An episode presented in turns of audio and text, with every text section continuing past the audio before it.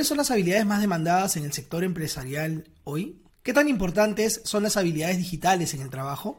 ¿Qué retos debería asumir la educación básica regular y la educación universitaria al respecto? Hola, bienvenidos a Después de clase, yo soy Alberto Grados. Estoy muy contento de conversar hoy con Luis Felipe Castilla, líder de tribu End User en el Banco de Crédito del Perú.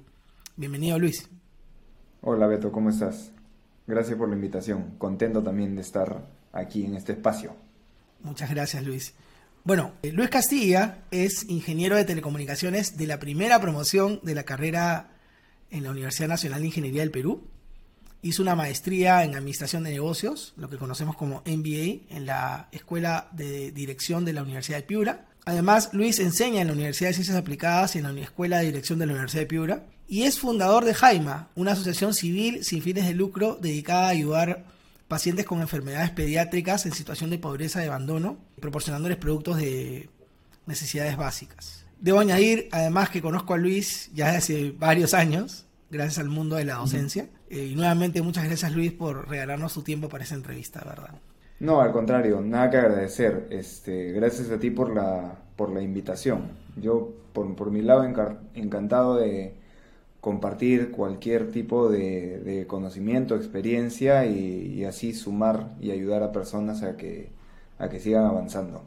Muchas gracias. Bueno, vamos a introducir un poco el tema para que las personas que están escuchándonos o viéndonos puedan conocer un poco de qué vamos a hablar. Bueno, vivimos en un mundo de constante cambio. Las habilidades demandadas hoy en el mundo laboral no son las mismas que habían hace 15 o 20 años.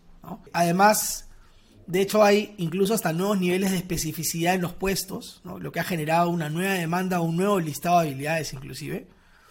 En algunos rubros, como, como en la tecnología digital, incluso ya no son exigibles títulos universitarios, ¿no? Lo por ahí, mucho más aún, lo estamos, estamos viendo estos cambios en países del primer mundo, ¿no? Bueno, es decir, el, escenario laboral está cambiando de manera muy rápida, Luis, tu cargo es líder de tribu, ¿no? Que, que cuando alguien lo escucha eh, probablemente no lo entienda muy bien. Yo entiendo que en, el banco de crédito, yo entiendo que más o menos es el equivalente a una gerencia, ¿no? ¿Por qué el líder de tribu? Ya, porque, a ver, te cuento, el banco hace más de cinco años empezó todo un proceso de transformación, ¿ya? Y no solamente digital, sino transformación en todo aspecto.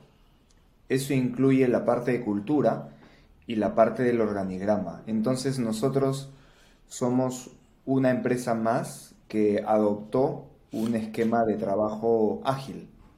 Entonces, en la agilidad, en la cultura agilidad, es una cultura que resalta bastante el trabajo en función a objetivos y, también a trabajo en equipo.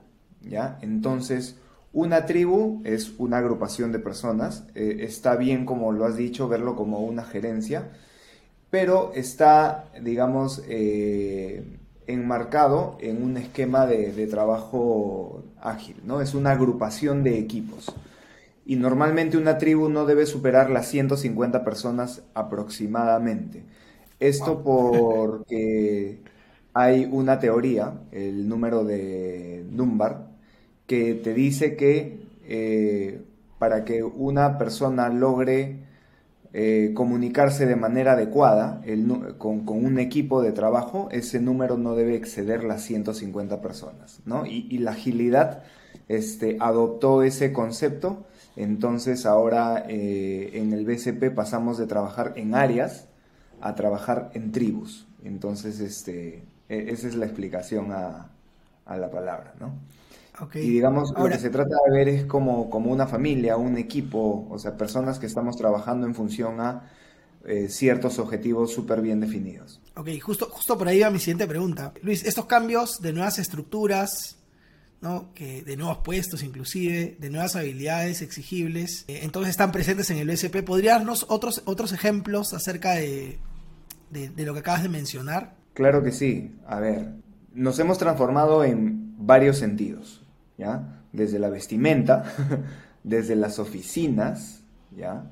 Este, y no me refiero a que ahora podemos trabajar desde casa, ¿no? Me refiero a que inclusive las oficinas en, dentro de, nuestras sedes y sucursales son totalmente diferentes. eh, ya no hay oficinas propiamente dicho, ¿no? Los únicos espacios cerrados que podrías encontrar son las salas de reunión, pero ya las personas no tenemos oficinas ni tenemos lugares asignados.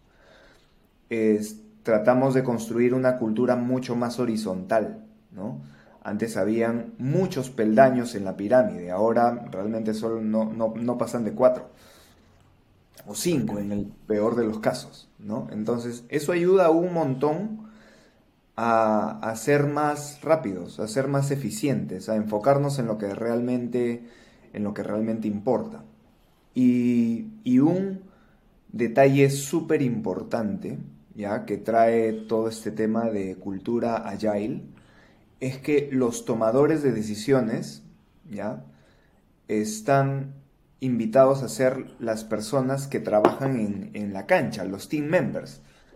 A diferencia de cómo era la cultura de cuando empezamos a trabajar o la cultura de las empresas cuando nuestros padres trabajaban, en donde el jefe o el jefe del jefe del jefe es el que decidía todo y, las demás personas tenían que acatar, ¿no?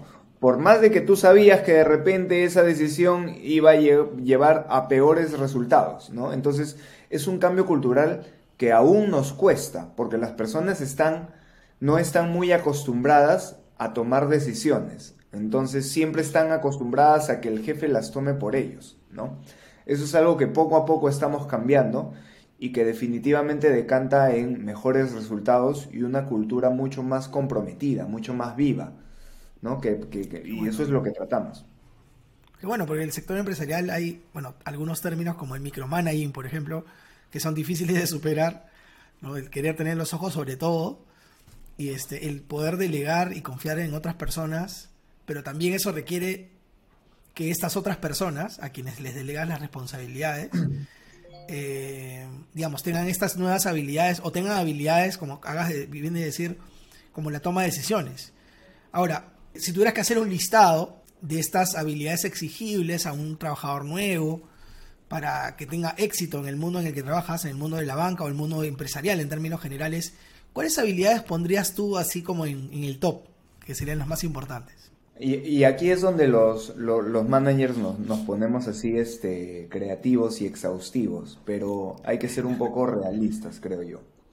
O sea, cuando, cuando yo eh, comienzo a buscar a las personas adecuadas para un equipo, o cuando empezamos con, con, con mis reportes a buscar talentos, este, siempre hay una parte cognitiva, ¿no? Siempre, siempre hay una parte de conocimientos son absolutamente necesarios y hay un límite, digamos, mínimo que la persona debe cumplir con respecto a qué es lo que sabe, ¿de acuerdo?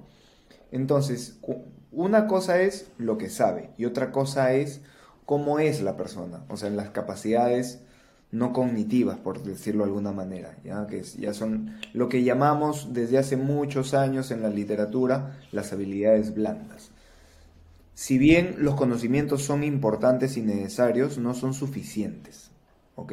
Entonces, eh, en, esta, cultura que estamos tratando de construir cada vez más, con el fin de ser más competitivos y sobre todo en el mediano largo plazo, entonces, o sea, necesitamos personas que sean capaces de trabajar en equipo, por ejemplo. Que sean capaces de trabajar bajo presión, porque nuevamente, eh, si no tenemos un estrés a niveles saludables, pues claramente no estamos dando lo mejor de nosotros. Que tengan eh, la capacidad de analizar situaciones, de tener pensamiento crítico, inclusive, inclusive para eh, analizar lo que el jefe o los superiores o los líderes están pidiendo, porque podemos estar equivocados. Y dado eso, la capacidad de eh, lo que llamamos el problem solving, la capacidad de analizar y resolver problemas, sobre todo problemas no operativos. ¿A qué me refiero con problemas no operativos? Este, si una máquina se malogró, ¿no? Saber qué tuerca hay que ajustar es un problema operativo. Sin embargo, cuando necesitamos mejorar un producto, dadas ciertas dolencias de nuestros usuarios o de nuestros clientes, es un problema no operativo y donde tenemos que analizar, levantar información, analizar la información, conversar con las personas, hacer una suerte de entrevistas a, profundidad y a partir de ahí comenzar el problem solving, ¿no? E, este tipo de cosas. Este, eso cada vez es más importante, ¿no? Porque eso potencia el conocimiento que las personas tienen, ¿no? Este, para mí esto es primordial. Y que todas estas capacidades no técnicas vengan eh, acompañadas de una suerte de motivación intrínseca de las personas. O sea, las personas, o sea, eh, cada vez que yo entrevisto a una persona, sí me, gusta percibir eh, e, ese brillo en los ojos por hacer cosas, por crecer, por salir adelante, etcétera, etcétera, etcétera, ¿no? Que, que tengan una ambición sana por seguir avanzando, por, por hacer algo, por generar valor.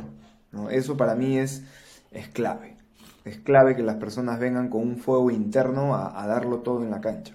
Eh, bueno, sí, Luis, bueno, en verdad eh, me, ha, tocado una circunstancia similar, evidentemente en rubros distintos, pero el tema de, que las personas tengan ambición por salir adelante es fundamental, ¿no? Para que, las, para que para que, digamos, se transmita este, este, estas ganas de, éxito, para que incluso esta casi utópica idea de alinear los objetivos de la empresa con alinear mis objetivos personales se pueda hacer realidad, ¿no? Bueno, y además has mencionado una característica o cualidad súper importante que es la de la resolución de problemas, ¿no? que, que es fundamental, más aún eh, cuando uno tiene que enfrentar situaciones salen fuera del statu quo, ¿no? De repente uno está acostumbrado a hacer las cosas de determinada manera, pero ¿qué pasa cuando aparece una situación problemática nueva, ¿no? ¿Cómo lo enfrento? ¿Qué estrategias tengo para eso? Bueno, eh, y aquí hago un corte, aprovecho el momento para invitar a todas las personas que están conectadas y que están viendo o viendo este, este episodio, esta entrevista, esta buena entrevista, a suscribirse a las redes de Después de Clase. Pueden ver este episodio en video en YouTube, en Spotify y escucharlo también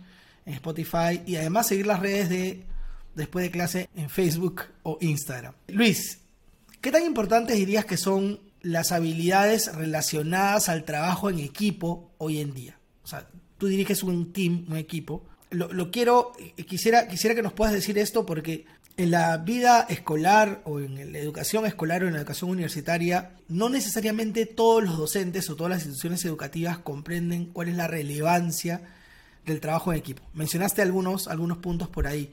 Pero quisiera decirnos qué tan importante consideras tú es que las personas tengan habilidades para trabajar en equipo en el mundo laboral. De acuerdo. Este, esto los emprendedores lo saben bastante bien. Uno, los emprendedores saben que cuando, cuando se meten a emprender, a sacar algún, a tratar de pivotar algún modelo de negocio, a tratar de vender algo, eh, no depende solo de lo bueno que sea el producto o de qué tan buen fit haga con el mercado sino también depende mucho de eh, la ayuda que logres a través de tu red de contactos. Es vital, ¿no? Porque la red de contactos se puede, digamos, habilitar un montón de cosas para que puedas salir de mejor manera al mercado, ¿ya? En una organización tan grande como, como, como, como es el BCP, y hablamos de una organización ya de más de mil personas, a partir de más de mil personas, este, eso es tan importante como si es que uno emprendiese. Porque, por varias razones. Primero, por, la eficacia propia de, nuestro trabajo. Es decir, en la medida que nosotros trabajemos mejor en equipo, probablemente tengamos mayores este, facilidades para lograr los objetivos. Entonces, porque finalmente necesitamos hay un aceite que se llama entre los equipos para que puedan trabajar juntos que se llama empatía, ¿no? Entonces, si yo no tengo empatía, probablemente este, las personas no van a sentirse a gusto trabajando conmigo y eso simplemente va a generar que consciente o inconscientemente este, hagan o no me ayuden o me desprioricen y eso haga que yo avance más lento. Y ahora, la propia naturaleza del trabajo hoy en día ya no es unipersonal. Las metas se ponen a nivel de equipo. ¿No? Entonces, porque se asume, se asume que desde ya una sola persona no va a poder contra el mundo. Tenemos que hacerlo en, bloque, tenemos que hacerlo en equipo. Y eso está hartamente demostrado, inclusive entre diferentes áreas de la organización. O sea, para sacar un producto adelante no basta con, el equipo que propiamente está construyendo el producto. Hace falta que el legal le dé una mirada, que la gente de marketing nos ayude con la parte gráfica, que la gente de diseño, UX, los perfiles de UX, UI también nos den una mano. Hace falta trabajar con, con los equipos de campo. Es decir, Hoy más que nunca, si las personas no están comprometidas, no solamente con los objetivos, sino con las personas con las que trabajan, eh, es difícil, es difícil salir adelante, es difícil tener éxito. Así que trabajar en equipo es clave. Ya, y la inteligencia o las habilidades, este, no sé, este, cognitivas, no suplen la capacidad de trabajar en equipo. Es decir, antes podía haber el genio, genio, genio que no hablaba con, que no hablaba con nadie. ¿ya? Hoy cada vez esa figura no funciona, o funciona menos, cada vez existe menos. Porque ya todas las cosas están descubiertas, los conocimientos todos están en Internet prácticamente. Pero la capacidad de construir, para eso sí necesitas más personas personas que, tengan miradas distintas y puedan ver el problema o la situación de ángulos diferentes y puedan aportar esa, esa mirada a través de todo su background, ¿no? de toda la, experiencia que van adquiriendo en el camino. ¿no? Y por eso es tan importante tener equipos, equipos realmente multidisciplinarios, no solamente de diferentes especialidades, sino de diferentes culturas, de diferentes contextos, de diferentes, no sé, eh, orígenes. ¿no? Eh, o sea, es parte de lo que necesitamos también para, cambiar este, el país, ¿no? O sea, a veces pensamos que, eh, o sea, planteamos algunos productos, en nuestro caso financieros, este, teniendo en la cabeza este, los clientes que viven en Miraflores, San Isidro, y eso ya no es sostenible. ¿no? Necesitamos realmente dentro del equipo diferentes miradas. Qué genial lo que acabas de decir. Justo, justo hace muy poquito, en una de las entrevistas que he tenido, eh, tuve la oportunidad de conversar con Alejandro Neira, que ex ministro de Cultura aquí en, nuestro país, y hablamos el tema de la interculturalidad y la importancia de tener una mirada de ese tipo en una sociedad como la nuestra para seguir creciendo y digamos en diversos ámbitos. Lo que acabas de decir es fantástico, ¿no? Porque a veces entendemos el tema del trabajo en equipo únicamente desde el tema de las habilidades, pero también tiene que ver, o sea, cuánto aporte hay también respecto de las personas que tienen orígenes y culturas diferentes, ¿no? Y el hecho de, de, la, de ser empático también hacia allá, ¿no? O sea, es decir, desde esa mirada logras ser empático con, con este, potenciales clientes o para desarrollar potenciales para desarrollar productos hacia ese hacia esa masa heterogénea, ¿no? ricamente heterogénea que tenemos aquí en el país.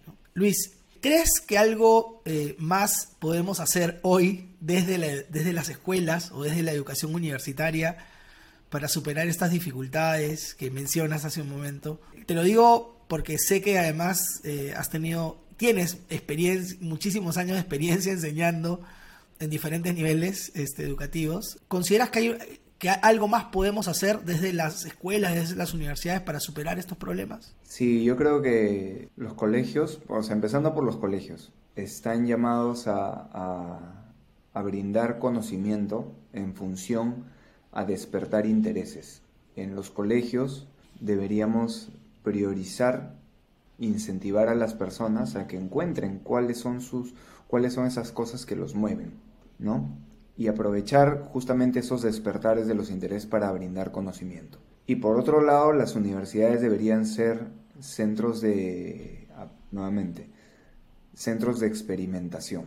¿ya? No hay nada más aburrido en, en, en, la vida que te den una herramienta para cuando alguna vez lo necesites, ¿no? O sea, es, es de verdad frustrante, aburrido, desalentador, ¿para qué me enseñan esto? Entonces, yo creo que sí deberíamos darle la vuelta al asunto, así como lo hemos hecho nosotros en el mundo corporativo, ¿no? La pirámide la hemos, le hemos tratado de dar la vuelta, ¿no? Y, y, los líderes estamos para ayudar a los equipos, ¿no? Entonces, creo que tanto en los colegios como en las universidades le debemos dar la vuelta al asunto y, y en vez de darle soluciones a los alumnos, darles problemas, darles problemas y retarlos, porque es, es, es un hecho que los problemas retan o los retos generan emociones positivas a las personas para tratar de resolverlos. ¿no? Y aprovechando esas, esa, esa motivación por el problem solving, comenzar a partir de ahí a darle las herramientas. Es fácil de decirlo, ya. Hacerlo, me imagino que es súper complicado, pero necesitamos que en las universidades ya se pase estas situaciones de por dónde ataco este problema, esta, estas discusiones de este es el problema, no, este lo es, no, no, yo creo que está por acá, dado el problema, cuál es la solución, la discusión, el trabajo en equipo, etcétera, etcétera, etcétera, ¿no? Hoy, hoy en día los trabajos en equipos es, ya, tú haces el, resumen ejecutivo, tú haces la introducción teórica, yo hago las conclusiones y, tú haces el cuerpo. Eso... Y yo pago las copias. No sirve para nada. No sirve para nada. Este, y, y, yo ansío una educación más experimental, ¿no? más, más donde menos, menos horas de, clase, vamos a llamarlo así, clase, donde el, el, profesor imparte y más donde los alumnos experimenten, ¿no?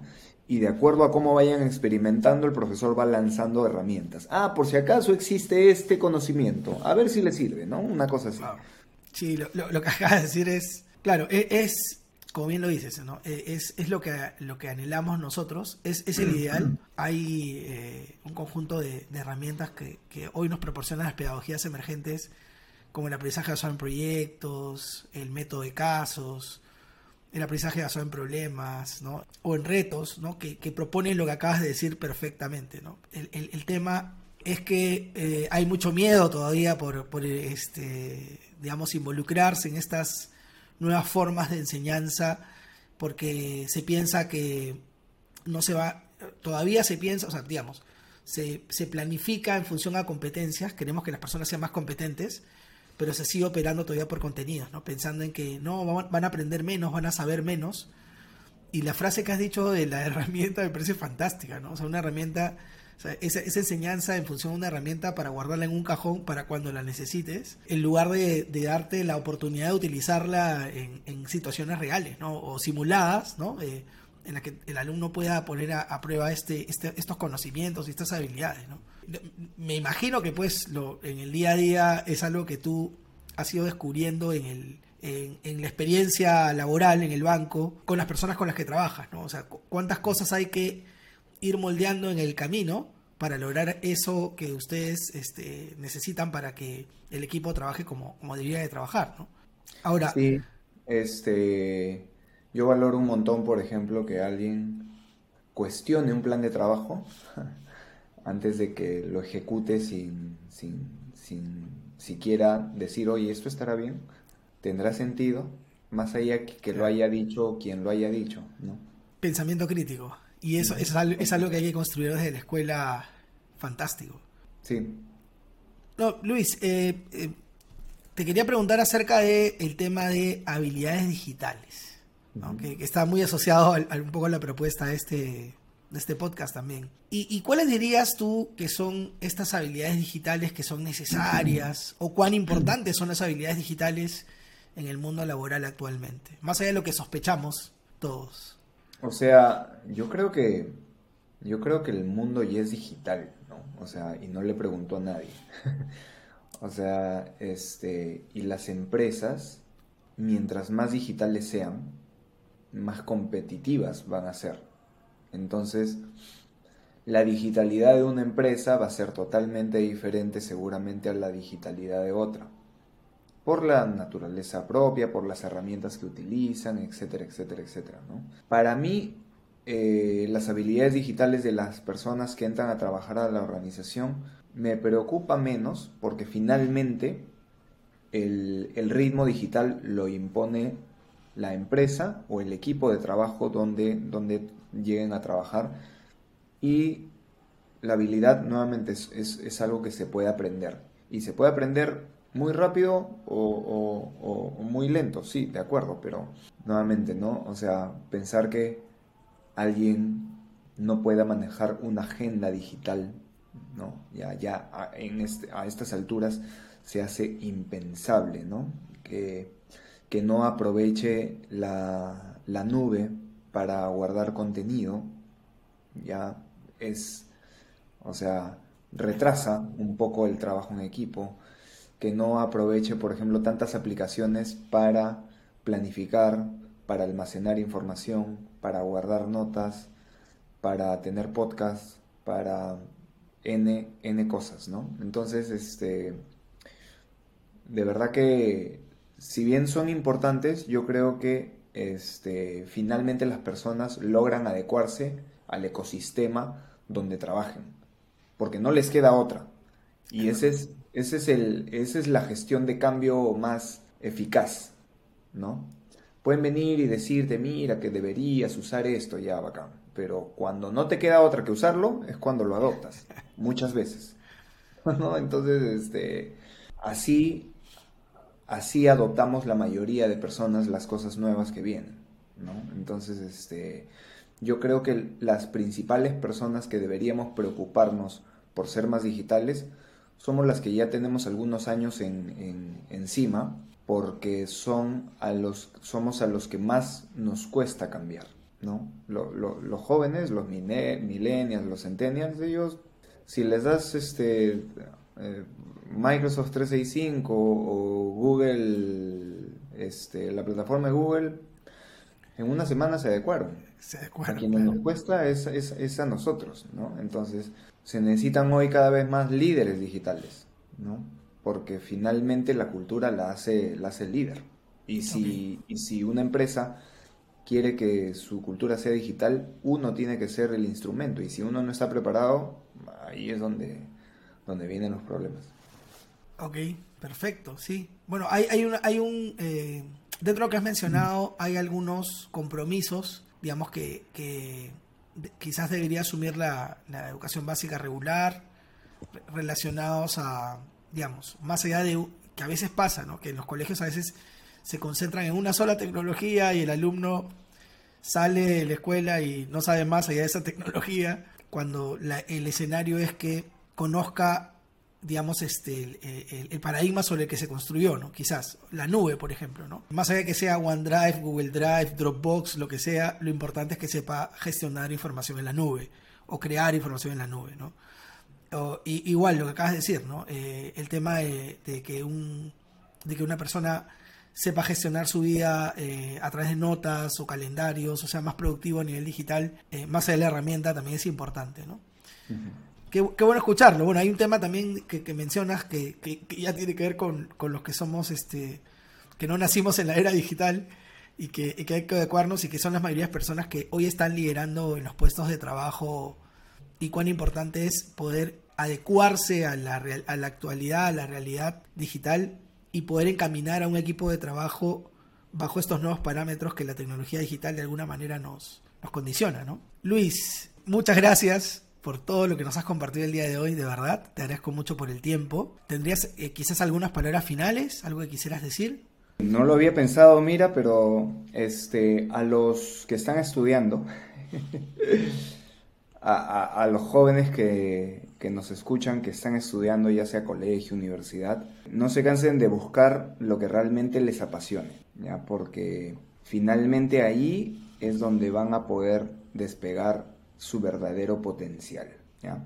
Y porque y, lo, peor que pasa es que a veces, dadas las notas que alguna vez tenemos en colegio, inclusive en universidad, ya nos autocatalogamos de cierta u otra manera, pero no hay nada más alejado de la realidad.